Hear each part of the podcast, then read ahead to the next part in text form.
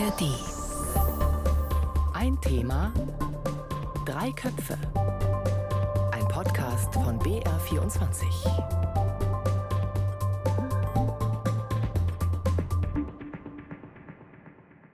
Hallo bei Ein Thema, drei Köpfe. Ich habe gerade einen Blick auf die Uhr geworfen. Nicht meine Armbanduhr, denn ich habe keine, sondern auf die sogenannte Doomsday Clock. Also die Uhr, die aussagen soll, wie nah wir vor der Apokalypse stehen. Und laut dieser Zeitmessung des Bulletin of the Atomic Scientists ist es gerade 90 Sekunden vor Mitternacht. Demnach wäre die Welt näher dran als je zuvor.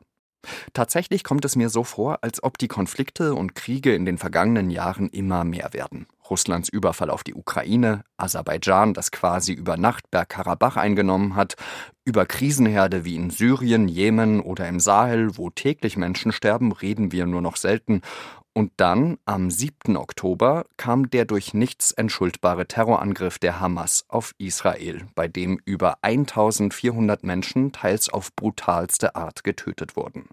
Israels Premier Benjamin Netanyahu kündigte daraufhin an, die Hamas zerschlagen zu wollen. Israel belagert den Gazastreifen, greift aus der Luft an und hat mit einer Bodenoffensive begonnen. Laut palästinensischer Gesundheitsbehörde, die in Gaza von der Hamas kontrolliert wird, sind dabei über 10.000 Menschen gestorben. Die Zahl ist nicht unabhängig überprüfbar. UNO-Generalsekretär Antonio Guterres sagte, Gaza werde zu einem Friedhof für Kinder. Ist in so einer Zeit, in der die Welt in Flammen zu stehen scheint, Frieden nur noch ein Traum, der nie erreicht werden kann? Eine Illusion, die sich nur naive Menschen machen? Darum geht es dieses Mal bei Ein Thema Drei Köpfe. Neben mir diskutieren zwei Gäste diese schwierigen Fragen. Einmal Margot Käßmann. Die frühere Ratsvorsitzende der Evangelischen Kirche in Deutschland ist bekennende Pazifistin. Und mein zweiter Gast ist Frank Sauer von der Bundeswehr-Universität in München. Er ist Forschungsleiter am METIS-Institut für Strategie und Vorausschau. Der Politikwissenschaftler setzt sich vor allem mit der Abschreckung zwischen Staaten auseinander. Frau Käsemann, erst einmal möchte ich von Ihnen wissen, bei dieser Weltlage, ich habe gesagt, die Welt scheint in Flammen zu stehen diese vielen Langzeitkonflikte und Kriege, haben Sie da vielleicht den Traum an einen Weltfrieden verloren? Zunächst muss ich sagen, dass mich das natürlich persönlich auch belastet, wie jeden Menschen, wenn wir diese Gewalt, den Krieg, die Vergewaltigung, Vertreibung, äh, das Töten von Menschen sehen.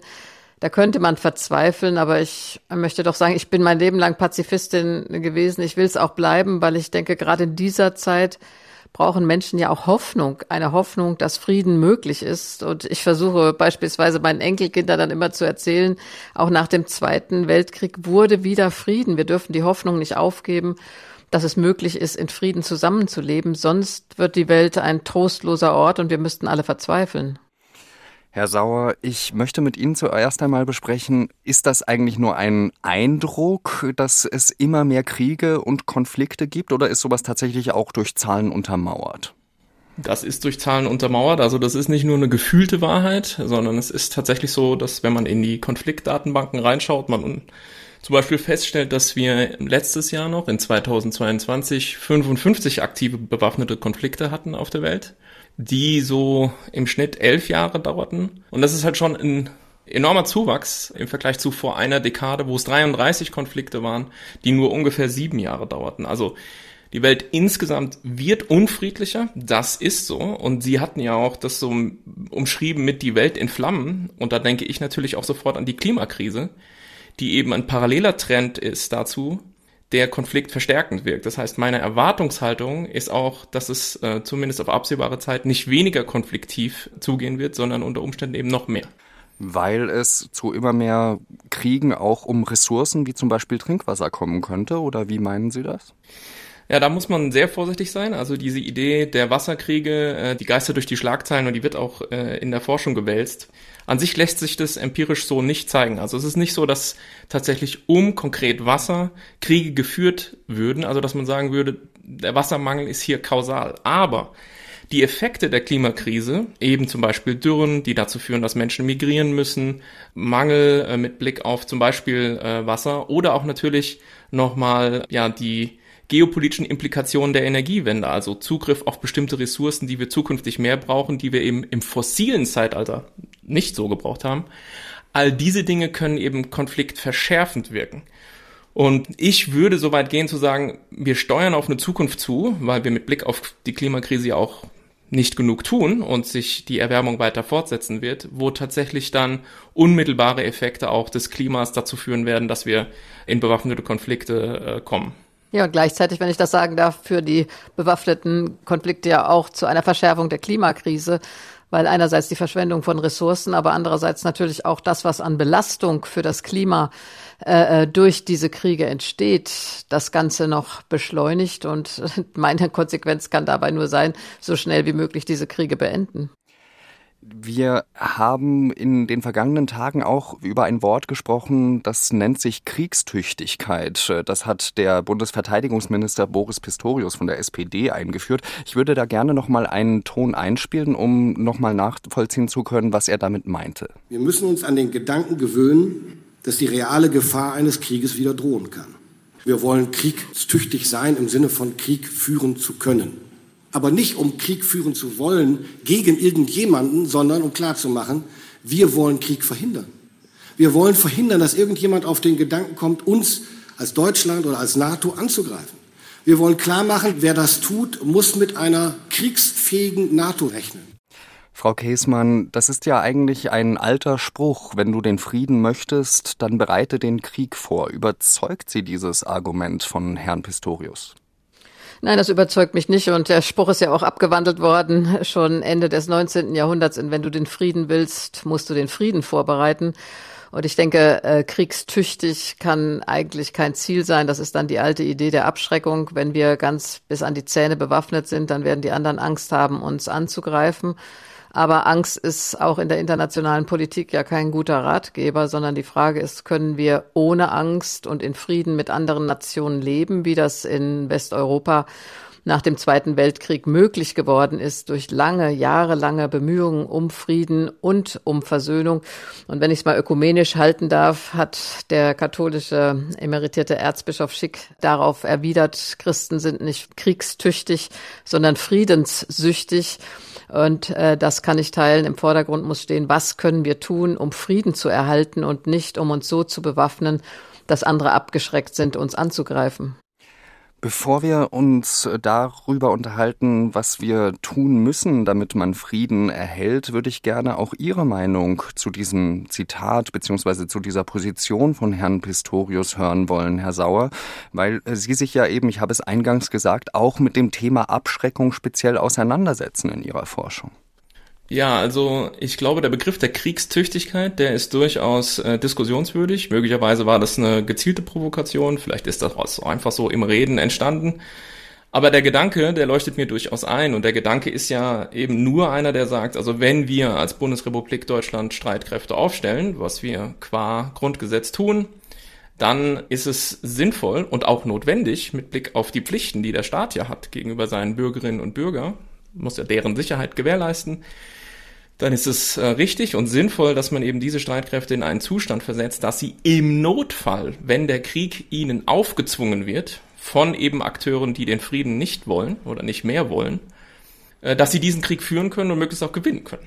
Und das ist, glaube ich, das, was äh, Herr Pistorius sagt. Und da ist ja deswegen viel Wahres dran, weil wir ja nun im Februar letzten Jahres alle uns gewahr wurden, dass wir mit Russland eben ein Land in Europa haben, das eine revisionistische Macht ist, das neoimperiale Gelüste hat, das eben diese Friedensarchitektur, wie wir sie wollten und schätzen gelernt haben und wie ich sie gerne auch wieder hätte, ganz explizit, dass diese eben ablehnt und zerschlagen hat. Und mit dieser neuen Realität müssen wir eben umgehen. Das ist ja das, was der Kanzler mit Zeitenwende beschrieben hat.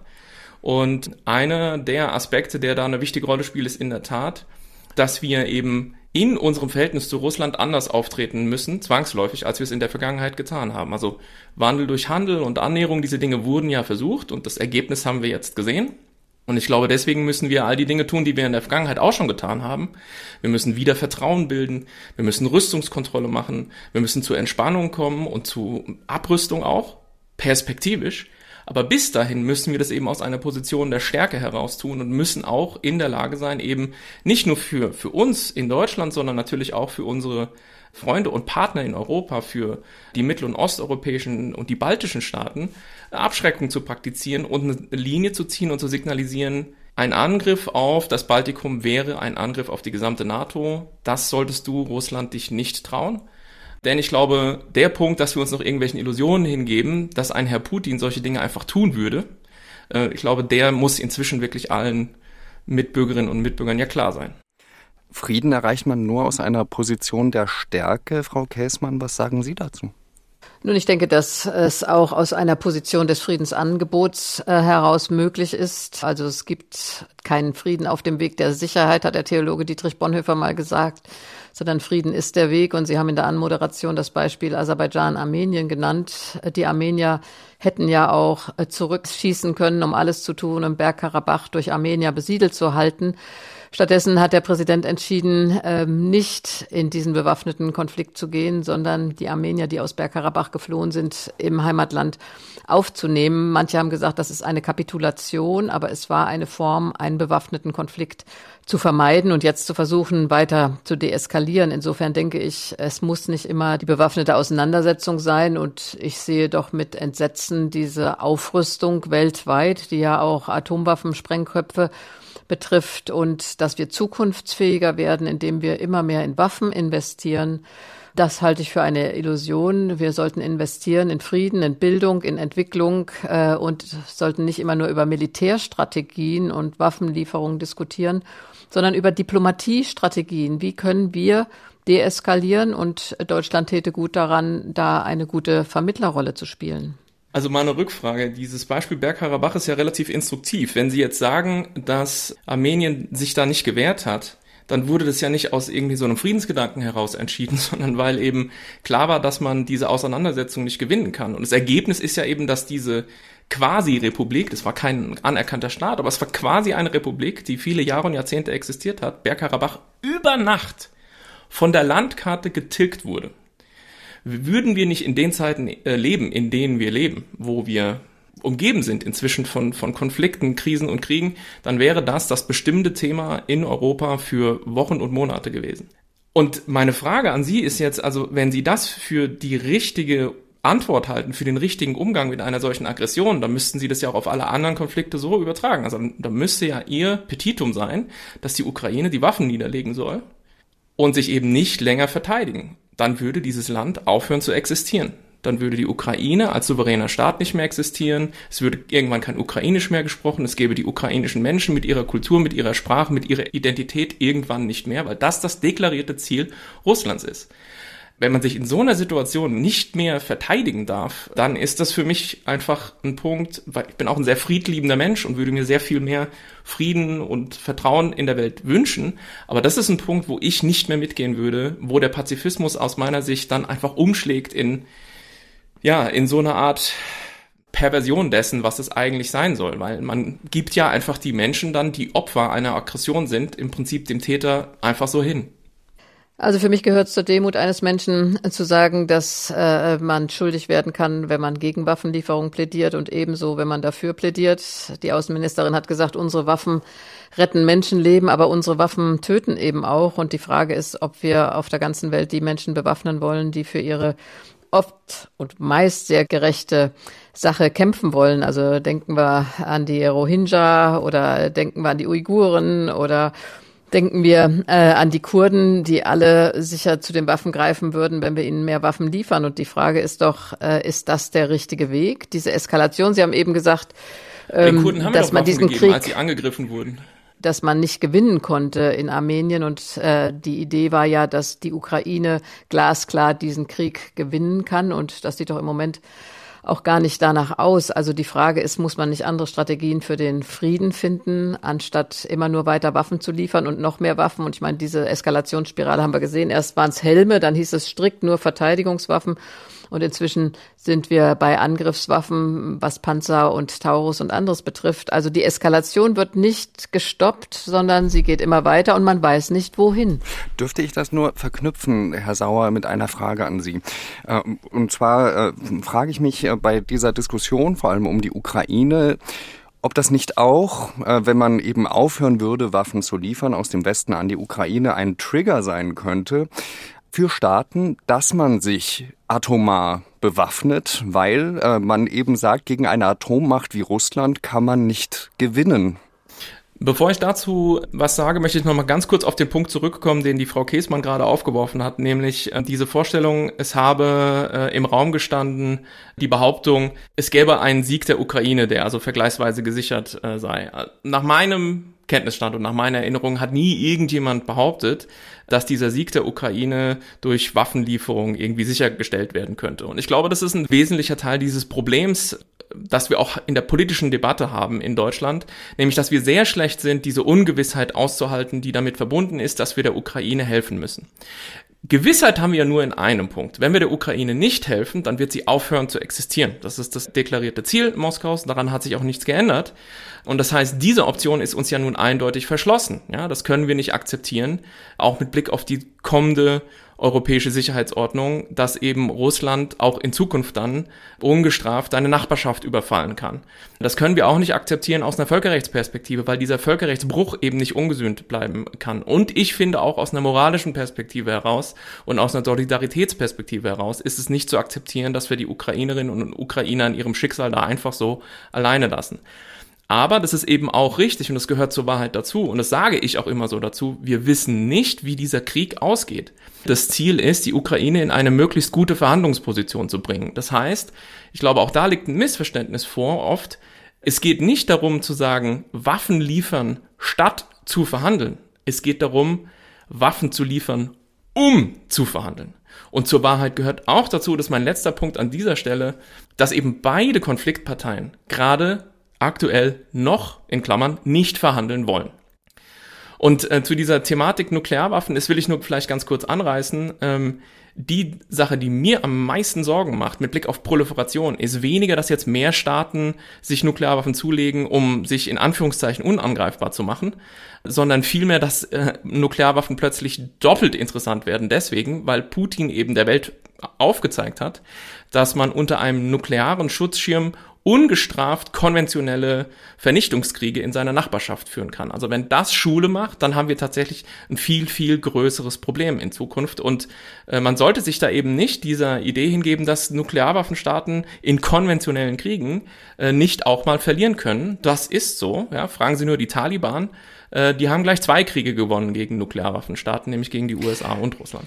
Bitte, ja, Frau Kessmann? Die Frage ist nur, also ich meine, wenn wir jetzt drüber reden, welcher Völkerrechtsbruch so alles ungesühnt blieb, dann kommen wir in eine tragischen, einen tragischen, tragischen Blick auf die Geschichte. Und äh, ich muss sagen, persönlich, wenn ich höre, dass auch das war ja die Rede davon, dass der bei Ihnen nicht Herr Sauer, aber bei anderen der Blutzoll müsse erhöht werden für eine äh, gute Verhandlungsposition. Dann frage ich mich, wie viel Menschenleben muss das kosten, bis eine angemessene Verhandlungsposition erreicht ist und wie weit muss dieses Land noch zerstört werden, in seiner Infrastruktur vermint werden, wie viel äh, ja, menschliches Leid muss da noch geschehen, bis endlich die Verhandlungsposition erreicht wird. Also das ist für mich persönlich kaum tragbar, so zu denken. Also ich will Ihnen da explizit recht geben an dieser Stelle, weil ich mir genau dieselben Fragen natürlich stelle und mich das auch massiv belastet. Der einzige Punkt, ähm, den ich noch zu bedenken geben will, aber an dieser Stelle ist eben, dass so sehr uns beide und ich glaube alle Zuhörerinnen und Zuhörer das quält, es ist am Ende auch nicht unsere Entscheidung. Die Ukraine entscheidet das. Ja, aber wir entscheiden, ob wir Waffen liefern in diesen Krieg. In der Tat. Und deshalb, ich werde nicht für Ukrainer entscheiden, sondern ich entscheide ja als Deutsche meine Position. Und da meine ich, dass es äh, richtig wäre, wenn Deutschland keine Waffen in diesen Konflikt liefert, wie wir bis 2022 Konsens hatten. Aus Deutschland werden keine Waffen in Krisen- und Konfliktgebiete geliefert.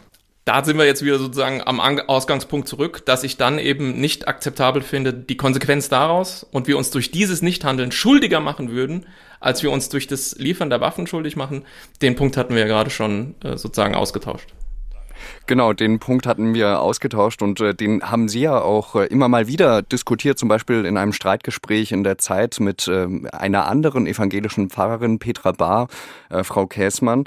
Ich würde mit Ihnen da eben auch kurz gerne den Krieg in Gaza ansprechen, weil ich mich da eben auch frage, kann man da überhaupt noch eine Hoffnung haben, wenn sich beide Seiten eigentlich entmenschlichen, sich äh, als Tiere beschimpfen, wenn eben äh, die eine Seite davon spricht, äh, Benjamin Netanyahu hat es wörtlich gesagt, eine mächtige Rache müsse erreicht werden gegen die Hamas und auf der anderen Seite die Hamas, die explizit auch in der New York Times, da gab es einige Vertreter, die sich da geäußert haben, die gesagt haben, wir wollen überhaupt keinen Frieden.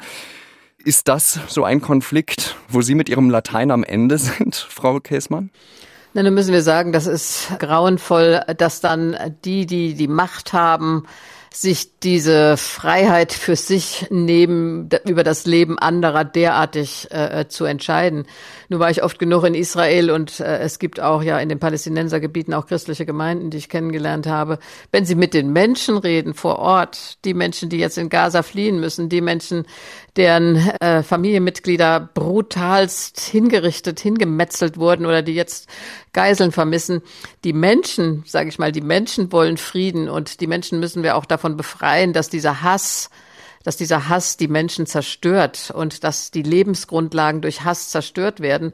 Ich meine, gegen Netanyahu haben nun genügend Israelis auf der Straße demonstriert. Das ist alles in den Hintergrund gerückt angesichts des Massakers durch die Hamas, aber auch im Gaza sind genügend Menschen, die nicht wollen, dass alles zerstört wird, sondern die in Frieden leben wollen. Und ich finde, dass wir das doch fördern müssen, dass die Friedensbewegten, wir hatten so viele Projekte, wo Palästinenser und Israelis versucht haben, Frieden miteinander zu finden. Nehmen wir jetzt mal das Barenbäumen-Orchester äh, ähm, nur als ein Leuchtturmbeispiel. Das wird alles brutalst zerstört durch solche machtgierigen Hassmenschen. Und das ist eigentlich das, was mich entsetzt.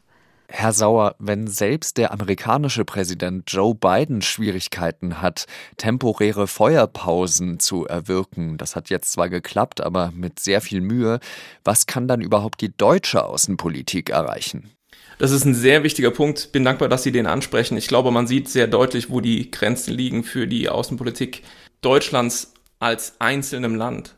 Und ich glaube, wir haben das ja auch schon vorher jetzt erlebt in den, in den letzten zwei Jahren. Ich erinnere mich, ich war bei einer Veranstaltung mit der Außenministerin Baerbock, äh, als es noch darum ging, die nationale Sicherheitsstrategie äh, zu entwickeln. Und da gab es eben auch Austausch mit der Ministerin und einfach Bürgerinnen und Bürgern. Ich habe das auf einer empathischen Ebene sehr gut nachvollziehen können, dass die Menschen da sehr gequält waren und eben die Außenministerin aufgefordert haben, Frau Baerbock, fahren Sie nach Peking, überzeugen Sie die Chinesen, Frieden zu stiften, ja, dass die, dass die Chinesen eben Putin ins Gewissen reden, dass er von diesem Krieg ablässt. Und ich habe das alles eben so vom Seitenrand beobachtet und dachte mir, welche Selbstüberschätzung daraus auch spricht. Also die Vorstellung, dass wir eben als Deutschland im Prinzip Peking zu irgendetwas bewegen könnten, ist wirklich einigermaßen naiv und wir können ja offensichtlich, das sehen wir in Israel, nur sehr begrenzt Einfluss nehmen, was nun ein vergleichsweise kleineres Land ist. Also all diese Dinge, finde ich, sollten uns mal sehr grundsätzlich doch zu denken geben mit Blick auf die Frage, was eigentlich Deutschlands Gewicht in der Welt ist, was unsere Rolle ist in der Welt und vor allem in Europa, weil ich glaube, nur als Europäerinnen und Europäer, wenn wir geschlossen sind, können wir auf der Weltbühne äh, Gutes bewirken, ja, und dem Frieden dienlich sein, wie wir es ja eigentlich sein wollen. In gewissem Sinne haben wir, ist das auch Teil der Zeitenwende für mich so aus dieser Vorstellung rauszukommen, weil wir eine große Wirtschaftsnation sind und weil eben China unsere Autos gekauft hat mal eine ganze Weile, können wir da alles Mögliche in die Waagschale werfen. Das ist einfach nicht so. Unsere diplomatischen Möglichkeiten sind sehr begrenzt.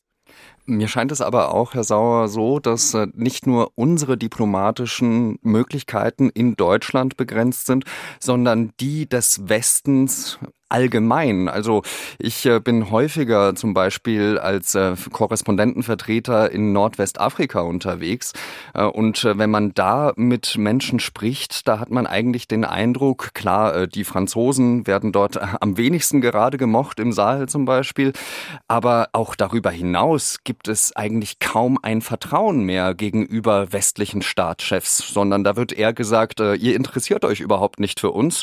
Dass bei uns im Kongo zum Beispiel Beispiel jeden Tag Menschen sterben, das äh, interessiert euch nicht, aber dafür sollen wir uns dann eben bei den Vereinten Nationen dagegen aussprechen, äh, dass Russland die Ukraine überfällt. Also da werden Doppelstandards eigentlich beklagt, die man im Westen habe. Ja, vollkommen zu Recht. Also ich bin der Letzte, der diese Doppelstandards abstreiten würde.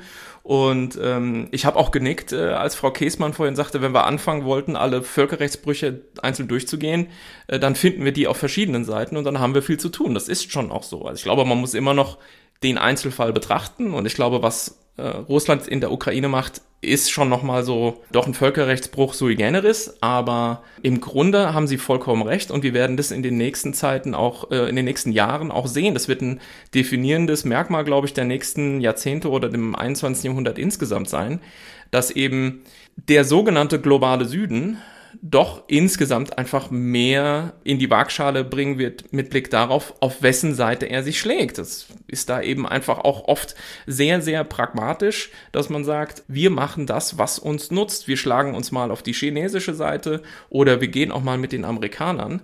Ich will nur noch mal ein paar grundlegende Punkte da wiederholen. Erstens, als Deutschland sind wir völlig bedeutungslos, wenn wir es nicht schaffen, uns in diesem europäischen Rahmen mit den anderen Europäerinnen und Europäern zu organisieren diplomatisch, auch militärisch und politisch in der Welt. Und das andere ist eben, ich glaube, so eine Art westlicher Bias, also so eine Wahrnehmungsverzerrung ist, dass wir immer denken, alles hätte zwangsläufig irgendwie mit uns zu tun. Also jeder Konflikt, der uns irgendwann dann mal vielleicht plötzlich interessiert, ja, der ist dann gleich ein Test für uns oder ähnliches. Und ich meine, Sie haben die Sahelzone angesprochen, da sind jetzt mehrere Putsche passiert in drei Ländern hintereinander. Das muss man sich im Einzelfall angucken. Das hat oft was mit Frankreich zu tun, aber manchmal auch nicht. Und dann wird oft auch gleich vermutet, da steckt Russland dahinter. Das mag bisweilen der Fall sein, aber manchmal eben auch gar nicht, weil das ganz eigene autochtone Konfliktursachen sind. Das heißt, die Lehre, die wir daraus ziehen sollten, ist, wir müssen als Europäerinnen und Europäer geschlossen auftreten und zwar ehrlich und auf Augenhöhe mit dem Rest der Welt kommunizierend und eben diese Doppelstandards und alles, was mit Kolonialismusgeschichte und so weiter da mitschwingt natürlich, das müssen wir sozusagen transparent aufarbeiten und nicht in die Zukunft weiter verlängern. Da können Sie jeden Satz unterschreiben, Frau Käsmann? Also ich denke auf jeden Fall, dass, ich habe vorhin von Demut gesprochen, dass auch zur Demut gehört, dass wir uns nicht als Zentrum der Welt länger sehen. Äh, wir sehen auch, äh, dass die Verschiebung der Macht mit Blick auf China etwas ist, das wir im Grunde als Zuschauerinnen und Zuschauer angucken und dass die Länder des globalen Südens es zum Teil auch satt haben, ähm, dass sie sich orientieren sollen an den westlichen Staaten Europas und an Nordamerika. Das kann man ja zum Teil wirklich aus der Kolonialgeschichte auch gut gut nachvollziehen. Und ich gebe Herrn Sauer auch recht, wir interessieren uns halt immer für das, was uns gerade betrifft, was sich da an der Grenze zu Afghanistan im Moment abspielt mit diesen Hunderttausenden Afghanen, die aus Pakistan zwangsabgeschoben werden. Da gucken wir im Moment halt nicht hin, weil unser Fokus ein anderer ist. Und das ist für viele in der Welt auch sehr bitter, dass wir so fokusorientiert sind auf bestimmte Dinge und andere einfach ausblenden. Also ich kann schon mal prophezeien, wenn es nochmal eine Resolution geben sollte in der UN-Generalversammlung zum Thema Ukraine, dann wird die anders ausfallen. Weil eben jetzt im Lichte äh, des Israel-Palästina-Konflikts doch erhebliche Teile des globalen Südens sich eher mit der palästinensischen Seite solidarisierend eben da nicht mit dem Drängen des Westens mitgehen werden. Das heißt, das wird alles ganz konkrete politische Konsequenzen haben. Und zur Zeitenwende, ich habe den Begriff jetzt schon ein paar Mal gebracht, aber zur Zeitenwende gehört, dass wir diese Dinge endlich klar benennen, offen auf den Tisch legen und überlegen, wie wir mit unseren begrenzten Mitteln damit umgehen. Ich möchte zum Schluss noch einmal über Hoffnung sprechen, weil wir jetzt natürlich ein sehr, sehr düsteres Weltbild vorfinden ähm, und beschreiben. Frau Käsmann, ich habe mir extra für diese Sendung äh, habe ich mir noch einen Brief, den Albert Einstein, der sich selbst als militanten Pazifisten bezeichnet hat, an Sigmund Freud geschrieben hat. Äh, und darin schreibt er, im Menschen lebt ein Bedürfnis zu hassen und zu vernichten. Ich möchte von Ihnen wissen, haben Sie trotzdem Hoffnung, dass wir irgendwie es schaffen können, diese Welt dann doch in den nächsten Jahren zu einem besseren Ort machen zu können, in dem es weniger Menschen gibt, die wegen solcher kriegerischer Auseinandersetzungen sterben müssen? Also tatsächlich habe ich Hoffnung und werde mir diese Hoffnung auch nicht zerstören lassen, so grauenvoll im Moment das Leid so vieler Menschen auch ist. Und ich will Ihnen in aller Kürze hier zum Schluss einfach mal drei Gründe nennen. Das eine ist, ich bin ja Christin und im Evangelium ist die Hoffnung da, dass, dass Menschen friedlich sein können, ja, selig sind die Frieden stiften. Und Jesus sagte im Garten Gethsemane, steckt das Schwert an seinen Ort. Und der Prophet Micha hat sogar gesagt, äh, sie werden eines Tages nicht mehr lernen, Krieg zu führen. Und ich finde, diese Hoffnung müssen wir aufrechterhalten und ich hoffe, dass die Religionen da auch endlich mal eine bessere Rolle spielen. Zumindest haben wir gesehen in Deutschland, dass Moscheegemeinden Synagogen und Synagogengemeinden Moscheegemeinden besucht haben. Also da, dass, dass die Religion zum Frieden auch was beiträgt, da, darauf habe ich Hoffnung. Dann habe ich Hoffnung, weil ich Mitglied der Friedensbewegung bin und wir hatten gerade beispielsweise ein ganz tolles Webinar mit Kriegsdienstverweigererorganisationen in Russland, in Belarus und in der Ukraine, die versuchen, sich dagegen zu stemmen und aus der deutschen Friedensbewegung heraus versuchen wir sie zu stärken und auch die Kriegsdienstverweigerer aus der Ukraine und aus Russland, die hier in Deutschland sind. Wir versuchen, die zu schützen, weil sie im Moment ja auch kein Recht auf Asyl haben. Und das, da geht es um Hunderttausende, die aus diesen Kriegen fliehen, weil sie nicht kämpfen wollen. Ukrainische Männer, aber auch russische Männer. Und schließlich wissen Sie, ich habe sieben Enkelkinder und ich finde, wir müssen doch Hoffnung für diese Welt haben. Herr Sauer hat auch von der Klimakatastrophe gesprochen. Wir haben eine Verantwortung, diese Welt mit Anstand und Frieden und Lebensfähigkeit an die nächsten Generationen zu übergeben. Und deshalb habe ich Hoffnung, dass Menschen sich tatsächlich auch engagieren für Frieden und Gerechtigkeit. Herr Sauer, als ich über dieses Thema Hoffnung in diesen Zeiten äh, nachgedacht habe, da kam ja eigentlich jetzt äh, vor allem historisch äh, sozusagen die Europäische Union als Projekt. Ähm, die hat ja nicht umsonst auch einen Friedensnobelpreis bekommen, nicht dafür, dass sie irgendwo anders in der Welt den Frieden durchgesetzt hätte, sondern weil äh, eben seit 1945 sich die Mitgliedstaaten gegeneinander trotz jahrhundertelanger Feindschaften nicht mehr bekriegen. Ist das vielleicht äh, der Anker, an den wir uns halten können? In der Tat, also das ist tatsächlich auch eine Sache, an die ich in den letzten Monaten verschiedentlich gedacht habe, vorhin auch wieder, als Frau Käßmann denselben Punkt erwähnt hat. Und ich glaube, das ist ähm, immer mal wieder wert, sich daran zu erinnern. Wir verlieren uns ja auch mit Blick auf Europa und die europäische Politik oft im Technischen und im Klein-Klein. Aber die Tatsache, dass wir als Deutsche nach dem, was im Zweiten Weltkrieg passiert ist und was wir den Ländern um uns herum angetan haben, heute in Frieden und in Wohlstand und in tatsächlich echter Freundschaft leben können mit zum Beispiel Frankreich, ist ja nach nur wenigen Jahrzehnten im Grunde, die dazwischen liegen, schon auch hochgradig erstaunlich. Und ich habe jetzt eingangs gesagt, die europäische Friedens- und Sicherheitsarchitektur wird in den nächsten Jahren und Jahrzehnten nicht mehr so sein, wie sie mal war. Wir werden komplett anders mit Russland konfrontiert sein. Aber ja, also der Blick in die europäische Geschichte gibt mir schon auch Hoffnung, dass wir irgendwann, wenn mein Kind mal älter ist, vielleicht an einen Punkt äh, kommen, wo man wieder absehen kann, dass wir auch ja in einem vertrauensvolleren, freundlicheren Verhältnis in Europa auch mit Russland vielleicht zusammenleben können. Liebe Frau Käßmann, lieber Herr Sauer, herzlichen Dank dafür, dass Sie mit mir über diese große Frage diskutiert haben. Und ihr, die ihr gerade zugehört habt, ihr dürft uns gerne schreiben an redaktionpolitik.br.de. Redaktion Politik in einem Wort. Außerdem möchte ich euch auf unseren Podcast Lost in Nahost hinweisen. In einer der neuesten Folgen geht es da um Propaganda im Krieg. Unser Korrespondent in Tel Aviv, Julio Segador, erklärt, wie er bei den ganzen Fake News, die kursieren, den Überblick behält. Lost in Nahost könnt ihr, wie auch ein Thema Drei Köpfe, in jeder Podcast-App abonnieren, zum Beispiel in der ARD Audiothek. Vielen Dank, dass ihr zugehört habt und bis zum nächsten Mal. Ein Thema, drei Köpfe. Heute mit Margot Käßmann, Frank Sauer und Jean-Marie Magro.